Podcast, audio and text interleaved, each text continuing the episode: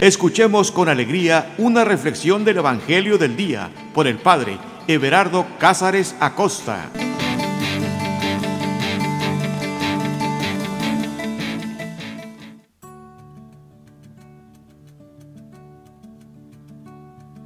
Carta de amor. Que no se nos olvide, la Sagrada Escritura es eso, una carta de amor. Que Dios nos escribe a cada uno de nosotros es tan personal que aunque, aunque se leyera en público, cada uno de nosotros recibe un mensaje directo a nuestro corazón, directo a la situación en la que estamos viviendo cada día. Recuerdo en una ocasión que después de dar un tema que era precisamente sobre la lección divina, sobre, sobre leer la palabra de Dios, hubo una persona que dijo, pareciese que fue escrito pensando en mí. claro, es la palabra de Dios. Te conoce y escribe directamente hacia ti. El poder del amor, el poder de la palabra. ¿Recuerdas cuando eras pequeño? bueno, trata de recordar. Cuando corrías y te caías y te raspabas la rodilla o el codo. ¿Cuál era la mejor medicina? La medicina que hacía que pararan esas lágrimas de cocodrilo que brotaban por tus mejillas. Sí, adivinaste. Un beso de mamá. Cuando tu mamá llegaba y te besaba esa, ese raspón, se paraba el dolor automáticamente. Claro, para un niño pequeño, una raspadura de ese tipo oh, simbolizaba una, una herida de batalla. Una herida mortal en un campo de batalla. Pero también para un niño, el beso de la mamá era la mejor medicina. El mejor analgésico y la mejor dosis de energía para seguir jugando y estar dispuesto a sufrir otra herida. Nosotros ahora como adultos también tenemos muchas heridas. Se nos lastima muy seguido en el campo de batalla de la vida. Pero lo que en realidad nos sana, lo que nos da fuerza, son palabras de amor. Palabras de aliento, si tú tienes familia, si tú tienes a tus hijos, el escuchar a un hijo pequeño que te dice, papá, Eso te da fuerza para seguir. El escuchar a tu papá que te dice, creo en ti. Por eso, el leer esta sagrada escritura es leer una carta de amor. Que no se nos olvide. Es una carta de amor.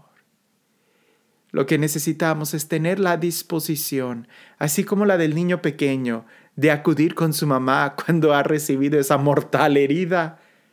Así también nosotros ahora como adultos tenemos que tener la disposición de acudir a nuestro papá cuando tenemos una herida o cuando necesitamos más vida, energía para seguir luchando en el combate diario de la vida. Te invito a que en este momento dispongas todo, todo de tu parte para escuchar este texto. No solo con tus oídos, es importante, ponte audífonos, súbele el volumen, cierra tus ojos, concéntrate, pero lo que más debes de buscar poner en sintonía, sin lugar a dudas, es tu corazón, porque es ahí donde se siente el beso del amor, de este Dios que ha escrito esta carta de amor para ti. Por eso te invito a que iniciemos este momento de oración en el nombre del Padre, del Hijo y del Espíritu Santo. Ven Espíritu Santo, te damos la bienvenida en este momento en nuestras vidas. Ven Espíritu Santo y llénanos de ti. Ven amor del Padre y del Hijo, llénanos de ti. Jesús sabía que íbamos a sufrir, que íbamos a sufrir persecuciones, el combate diario de la vida. Por eso, por eso decidió dejarnos tu presencia, Señor. Por eso Jesús decidió soplar sobre nosotros este aliento de vida, que eres tú, que eres persona, que eres vida, quien eres Dios mismo. Espíritu Santo, tú que haces nuevas todas las cosas. Espíritu Santo, tú que inspiraste este sagrado texto. Llénanos a nosotros como llenaste a los profetas. Y ve preparando nuestro corazón para que en donde quiera que estemos en este momento, quedemos llenos de tu presencia, de tu amor, de tu fuerza, de tu poder que podamos disponer todo nuestro corazón, todo nuestro ser a un encuentro de amor contigo. Que tu palabra cobre fuerza, cobre vida, sea dirigida directamente a nuestro corazón el día de hoy y podamos quedar rendidos ante tu amor. Y ahí, rendidos a tu presencia, podamos tener la fuerza que necesitamos para vivir cada día de nuestra vida.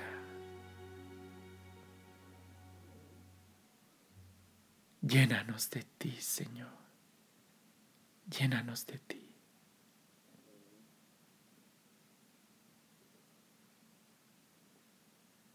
El texto que vamos a meditar está tomado de el Evangelio de San Mateo, capítulo 8, versículo del 1 al 4. Mateo capítulo 8, versículo del 1 al 4, y dice así.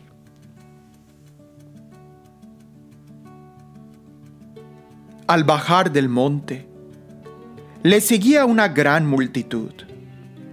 En esto, se le acercó un leproso, se postró ante él y dijo, Señor, si quieres, puedes limpiarme. Y extendiendo Jesús la mano, le tocó diciendo, quiero, queda limpio. Al instante quedó limpio de la lepra. Entonces le dijo Jesús, mira, no lo digas a nadie, pero anda, preséntate al sacerdote y lleva la ofrenda que ordenó Moisés, para que le sirva de testimonio.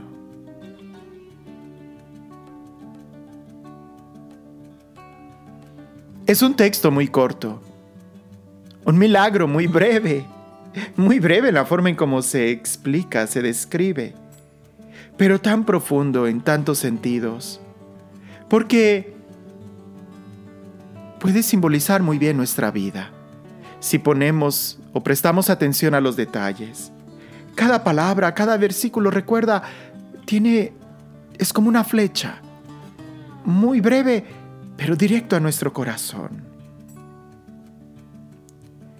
Dice el texto que al bajar del monte le seguía una gran multitud. Si nosotros recordamos desde el capítulo 5, Jesús subió al monte y empezó a enseñar como maestro, empezó a enseñar con, como quien tiene autoridad, empezó a dar tantas enseñanzas tan diversas, empezando con aquel discurso magnífico de las bienaventuranzas. Todo ese capítulo 5, 6 y 7 son una enseñanza, un bloque de enseñanzas que Jesús los da arriba del monte y ya habíamos explicado que todo lo que simboliza estar en el monte. En la cumbre del monte es donde Jesús se revela a sí mismo. Y en la llanura al nivel del mar es donde suceden muchos milagros. Es precisamente aquí donde dice que al bajar del monte le seguía una gran multitud. Usualmente en los milagros es donde le sigue una gran multitud a Jesús. Pero cuando sube al monte, cuando sube a la enseñanza, cuando, cuando sube al tabor, a la transfiguración, ya son pocos, muy pocos. Cuando sube al Calvario, son todavía menos. Y es ahí donde ocurren las cosas más importantes. Pues bien, Es ahí, en cuando baja, donde mucha gente le sigue y en eso se le acerca un leproso. Se postró ante él y le dijo, se le acerca un leproso.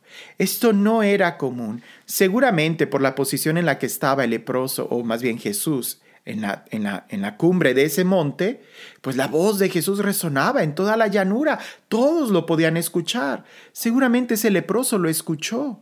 Y cuando Jesús baja del monte, él se acerca. No se pudo acercar cuando Jesús estaba en el monte, en la cumbre del monte, porque todo el mundo lo iba a ver. Jesús de una manera estratégica se pone en la, en la, en la cima del monte para que todo el mundo lo vea, pero el leproso no podía acercarse a nadie porque era un leproso y estaba prohibido que los leprosos se acercaran al pueblo, se acercaran a la gente. Entendamos que la lepra era una enfermedad muy contagiosa y era una enfermedad que en aquel entonces no tenía cura y una enfermedad donde se manifestaba principalmente en la piel. ¿verdad? Con manchas en la piel e incluso cuando ya era muy avanzada había heridas que se provocaban en la piel, la piel se podría desde el exterior. Entonces era evidente que una persona tuviera lepra. Ahora, en esa situación nadie podía acercarse, porque la lepra como una enfermedad contagiosa, se hablaba de que cuando un, un leproso tocaba a alguien quedaba impuro esa persona. Cuando alguien tocaba a un leproso, la lepra se contagiaba y la lepra era también símbolo de pecado y el pecado también se contagia. Por eso era importante que los leprosos vivieran afuera del templo. Ante los primeros síntomas de lepra, la persona tenía que presentarse ante el sacerdote y el sacerdote dictaminaba si era lepra o no. Claro, en aquel entonces el sacerdote fungía como sacerdote, como policía, como doctor, como maestro. Y él, el, que tenía la autoridad, decía, lepra es, y se sale del pueblo. Y si no se salía del pueblo, ahí mismo lo apedreaban y moría. Nadie podía tocar un leproso, y el leproso no podía tocar a nadie porque contagiaba la lepra. Cuando Él se acerca a Jesús, se acerca con toda una confianza. Algo vio este leproso en Jesús que le inspiró confianza en acercarse a Él, en que no lo iba a apedrear, en que quizás no lo iba a rechazar, y todavía más, que podía sanarlo. Y eso es muy importante, porque la petición que le hace es, Señor, si quieres, puedes limpiarme. Jesús no había predicado sobre la salud, sobre la sanación, sobre los milagros. No. Más bien, el discurso que Jesús había dado era más sobre sobre el modo interno de vivir, sobre la moral, sobre la nueva ley que supera la antigua, sobre vivir en el amor, pero no importa no importa cuál haya sido el tema de la predicación. Lo que importaba era la experiencia que se tenía de esta revelación de un Dios a quien podemos llamar Padre, de un Dios que nos ama, de un Dios que nos perdona. Y esto es crucial, porque muchas veces nosotros nos preocupamos por qué tema voy a dar, qué es lo que ahora voy a predicar. Y se nos olvida que no es tan importante lo que dices, sino la experiencia de fe que transmites. Y a veces eso es lo que descuidamos. Puedo decir que con mucha frecuencia se nos olvida qué experiencia de fe, qué experiencia de Dios estoy transmitiendo. No me malinterpretes.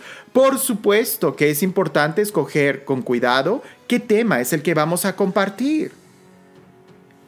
Pero es mucho más importante tener en cuenta cuál es la experiencia que estoy transmitiendo.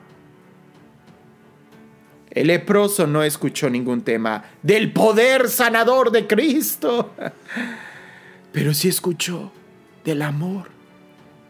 Y eso fue suficiente para que se acercara a él y se postrara y le dijera, si puedes, puedes limpiarme. Y aquí viene lo sorprendente, lo nuevo, lo que, lo que rompe todo estilo. ¿Recuerdas que en el Antiguo Testamento también hubo leprosos que fueron sanados, como Naaman? Pero resulta que el profeta no tocó a Naaman. Incluso ni siquiera se acercó a él. Le mandó decir con uno de sus criados, ve y métete a bañar al río. Aquí Jesús, dice el texto, extendiendo la mano, le tocó. Esto es nuevo. Jesús toca al leproso. Jesús toca al leproso. Porque es más fuerte el amor que la muerte, nos dice el libro Cantar de los Cantares. Es más fuerte la gracia de Jesús que el pecado. Es más fuerte el poder sanador de Jesús que la misma enfermedad. Jesús no le tiene miedo a la lepra. Jesús no tiene miedo de ser contagiado por la lepra, de quedar impuro. No. Porque precisamente para todo lo contrario Jesús vino. Para sanarnos, para liberarnos, para purificarnos, para restaurarnos. No le tengas miedo de descargar sobre Jesús tu pecado. No tengas miedo de compartir con Jesús todo tu estrés, tus problemas, tus agobios, tu pesimismo. No tengas miedo. Es mucho mejor decírselo a Él, a Jesús. Porque Jesús no se contamina. Él es el que nos purifica. En el libro del profeta Isaías leemos que Él es quien toma nuestras dolencias y enfermedades. Él es el que soporta el castigo que nos trae la paz.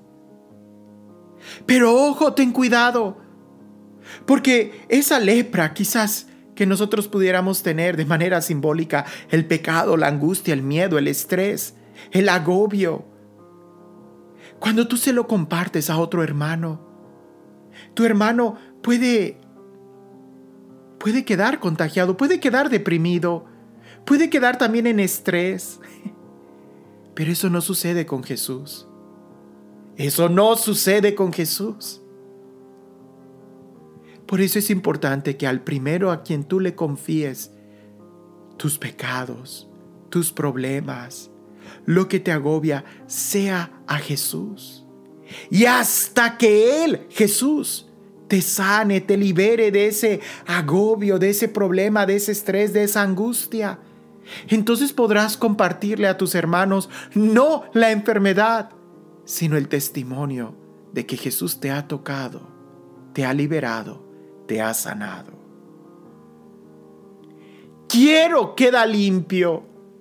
Por supuesto que Jesús quiere sanarnos. Por supuesto que Jesús quiere liberarnos. A eso vino. Jesús nos toca. ¿Qué movimientos tan diferentes? Cuando un pecador toca a alguien, lo contagia. Pero cuando Jesús nos toca, Él nos contagia de su amor, de su pureza. Decía mi abuelita, nuevamente con mi abuelita, ella tenía muchos refranes. Ella decía, el que con lobos anda, aullar se enseña. Dime con quién andas y te diré quién eres. Los leprosos andaban juntos, porque si ellos se juntaban con otra persona, la contagiaban. E, esto, esto es muy importante. No, no, no, no, no va por ahí. No trates de alejarte tú de nadie, no. Más bien trata de acercarte a Jesús. ¿Entiendes la diferencia? Si tú te alejas de los pecadores, corres el peligro de ser tú también uno. Más bien acércate a Jesús para que siempre estés limpio.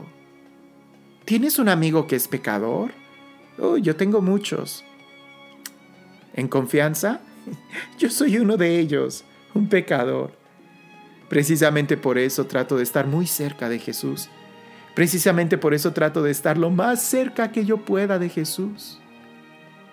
Porque yo sé que Él es el único bueno, que me limpia, que me purifica.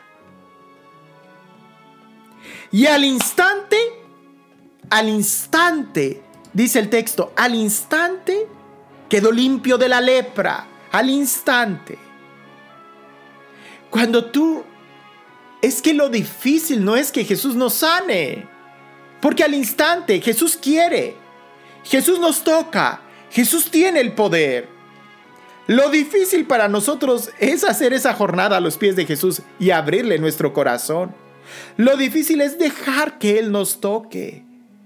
Es que nuestro corazón ha sido herido tantas veces que cuando sentimos que alguien nos toca, pensamos que, que nos va a lastimar nuevamente. Es como cuando tienes una herida a flor de piel, ¿no? que está el músculo así abierto, como cuando te raspabas de pequeño, si alguien te tocaba, cuando tu mamá quería limpiarte, oh, eso dolía mucho. Ah, no lo sé, pero en mi época, cuando yo me raspaba, y si la herida era profunda que tenía que ser limpiada, mi mamá me ponía alcohol directamente sobre la piel, oh, cómo dolía. A veces dolía más eh, el, el, remedio, ¿no? El que te pusieran alcohol sobre la herida, sobre la raspadura, que la misma raspadura. Bien, a veces eso es lo que nosotros pensamos con Jesús. Lo difícil no es que Jesús nos sane. Lo difícil no es si Jesús quiere o no. Él quiere. Lo difícil es que nosotros confiemos en Él. Porque pensamos que cuando Él nos toque nos va a lastimar. Y no es así. Su toque nos sana. Su toque nos libera. Su toque nos purifica. Al instante quedó limpio de la lepra. Escúchame, en el momento en que tú verdaderamente le abras tu corazón a Jesús y sueltes todo lo que hay en tu interior, al instante, al instante, quedas sano. Sientes inmediatamente cómo se libera tu interior. ¿Cuántas veces no lo hemos experimentado cuando vamos a la capilla del Santísimo y ahí de rodillas delante de Él nos vaciamos y salimos renovados? Pero otras veces vamos con la actitud del joven rico quiero que lo hagas a mi manera. Y así no se puede. Así salimos igual o peor que como entramos. Nuevamente, lo difícil no es que Jesús nos sane, eso es facilísimo para Él. Lo difícil es que nosotros verdaderamente nos presentemos a Él. Cuando Él, cuando el leproso quedó limpio de la lepra, Jesús le dijo, mira, no se lo digas a nadie, pero anda, preséntate al sacerdote, lleva la ofrenda que ordenó Moisés para que les sirva de testimonio. Cuando tu sanación no incluye entrar a la comunidad, no sirve de testimonio. Es solamente un chisme. Pero cuando tu conversión, tu sanación, tu desahogo, tu confianza, tu liberación es en la comunidad y te ayuda a acercarte a la comunidad, sirve de testimonio. Uy, este tema es para profundizarlo muchísimo. Porque no es que Jesús dude del poder que Él tiene, sino que Él quiere que la salud siga siendo un proceso. Y ese proceso solamente se da cuando logras entrar a la comunidad y entrar a la comunidad para que sea un testimonio, tienes que ir con el sacerdote. En el Antiguo Testamento había todo un símbolo sobre eso, sacrificios, ofrendas que se tenían que presentar. El día de hoy también, ya no como en el Antiguo Testamento, sino todo cristocéntrico, centrado en Jesús, pero sigue siendo igual. Si en verdad quieres ser sanado completamente, tienes que ir con el sacerdote. y presentar la ofrenda, Jesús, y dejar que el sacerdote sea quien certifique lo que ya Jesús hizo por ti. Si no es así, no podrás dar testimonio. Será como un chisme lo que Jesús hizo por ti. Y como un chisme, rápido se olvida. Por eso, nunca subestimes el poder de la iglesia. Nunca subestimes lo que Jesús ya estableció desde el principio.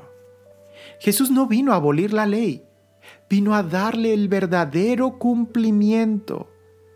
Por eso es importante que nosotros aprendamos a obedecer a Jesús. No solamente quedarnos con el milagro que hemos recibido, sino obedecerle e ir a donde Él nos manda. Porque a veces nosotros pensamos que nuestro problema es la lepra y Jesús dice, mm, no, tu problema es mucho más profundo. Pero para eso necesitas un proceso.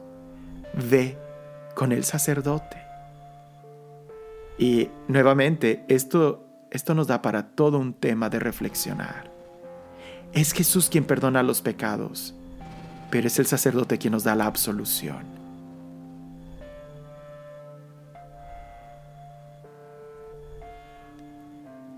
Al bajar del monte, le seguía una gran multitud. En esto se le acercó un leproso, se postró ante él y dijo, Señor, si quieres, puedes limpiarme. Y extendiendo Jesús la mano, le tocó diciendo, Quiero, queda limpio.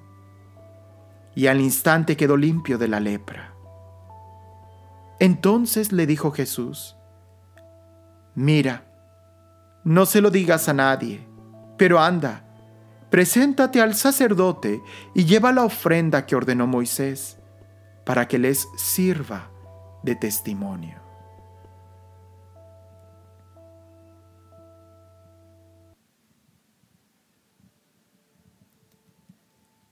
Señor Jesús,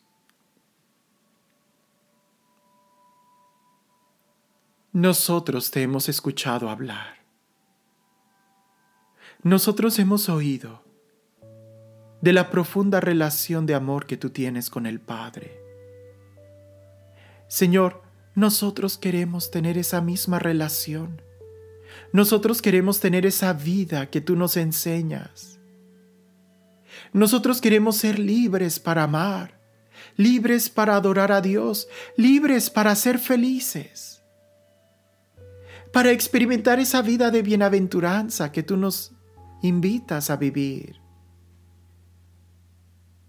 Pero para eso nos damos cuenta que tenemos muchas cadenas, muchas opresiones. Nos damos cuenta, Señor, que tenemos una carga.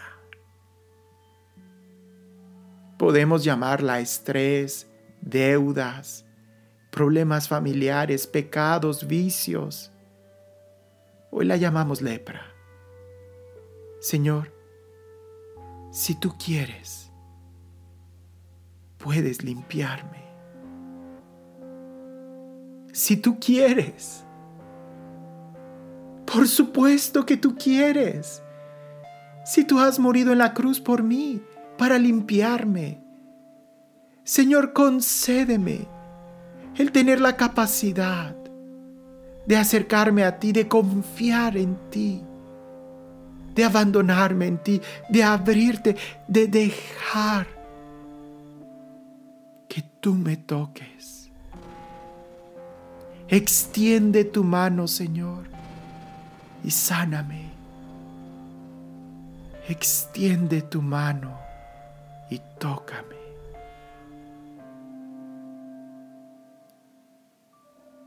El Señor esté con ustedes y la bendición de Dios Todopoderoso, Padre, Hijo y Espíritu Santo, descienda sobre ustedes y permanezca para siempre. Amén.